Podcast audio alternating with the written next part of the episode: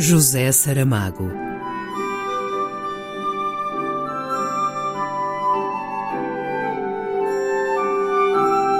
A caminho do centenário.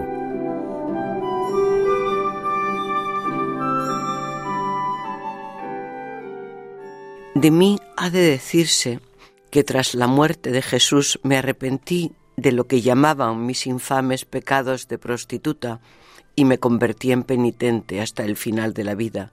Y eso no es verdad. Me subieron desnuda a los altares, cubierta únicamente por el pelo que me llegaba hasta las rodillas, con los senos marchitos y la boca desdentada.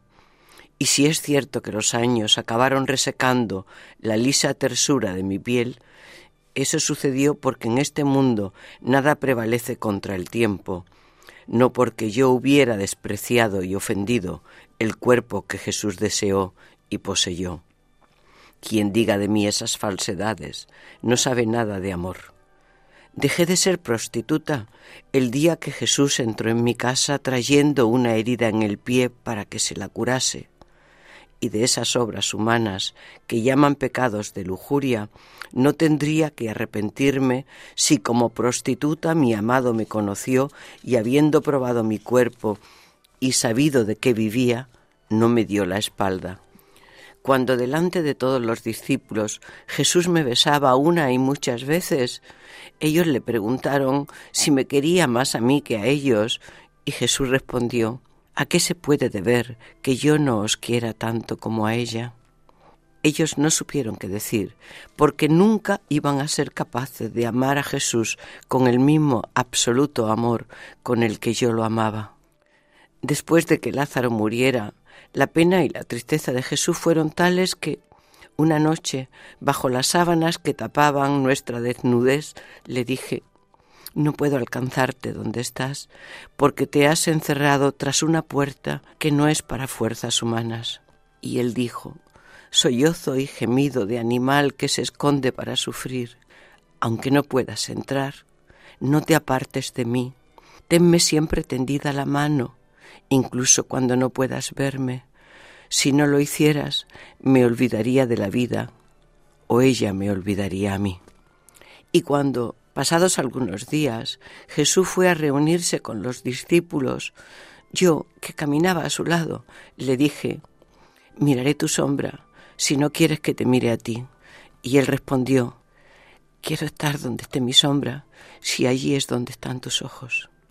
Nos amábamos y nos decíamos palabras como estas, no solo por ser bellas y verdaderas, si es posible que sean una y cosa y otra al mismo tiempo, sino porque presentíamos que el tiempo de las sombras estaba llegando y era necesario que comenzásemos a acostumbrarnos, todavía juntos, a la oscuridad de la ausencia definitiva.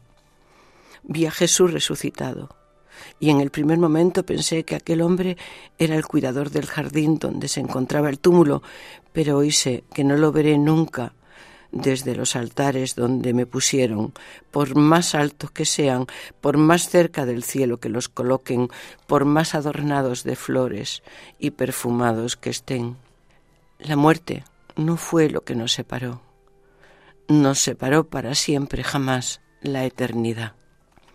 En aquel tiempo abrazados el uno al otro, unidas nuestras bocas por el espíritu y por la carne, ni Jesús era lo que de él se proclamaba, ni yo era lo que de mí se zahería. Jesús conmigo no fue el Hijo de Dios, y yo con él no fui la prostituta María de Magdala.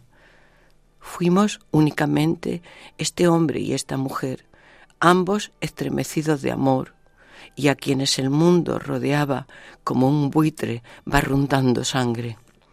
Algunos dijeron que Jesús había expulsado siete demonios de mis entrañas, pero tampoco eso es verdad. Lo que Jesús hizo fue, sí, despertar los siete ángeles que dormían dentro de mi alma a la espera de que Él viniera a pedirme socorro. Ayúdame. Fueron los ángeles quienes le curaron el pie los que me guiaron las manos temblorosas y limpiaron el pus de la herida. Fueron ellos quienes me pusieron en los labios la pregunta sin la que Jesús no podría ayudarme a mí. ¿Sabes quién soy? ¿Lo que hago? ¿De lo que vivo? Y él respondió, lo sé. ¿No has tenido nada más que mirar y ya lo sabes todo? Dije yo, y él respondió, no sé nada. Y yo insistí, que soy prostituta. Eso lo sé. Que me acuesto con hombres por dinero. Sí. Entonces lo sabes todo de mí. Y él, con voz tranquila, como la lisa superficie de un lago murmurando, dijo, solo sé eso. Entonces yo todavía ignoraba que él era hijo de Dios. Ni siquiera imaginaba que Dios tuviera un hijo. Pero en ese instante, con la luz delumbrante del entendimiento, percibí en mi espíritu que solamente un verdadero hijo del hombre podría haber pronunciado esas tres simples palabras. Sé solo eso. Nos quedamos mirándonos el uno al otro, ni nos dimos cuenta de que los ángeles se habían retirado ya. Y a partir de esa hora, en la palabra y en el silencio, en la noche y en el día, con el sol y con la luna, en la presencia y en la ausencia, comencé a decirle a Jesús quién era yo, y todavía me faltaba mucho para llegar al fondo de mí misma cuando lo mataron. Soy María de Magdala y amé. No hay nada más que decir. A modo de epílogo, un capítulo nuevo para el Evangelio segundo Jesucristo, escrito anos depois. Por Pilar del Rio. José Saramago.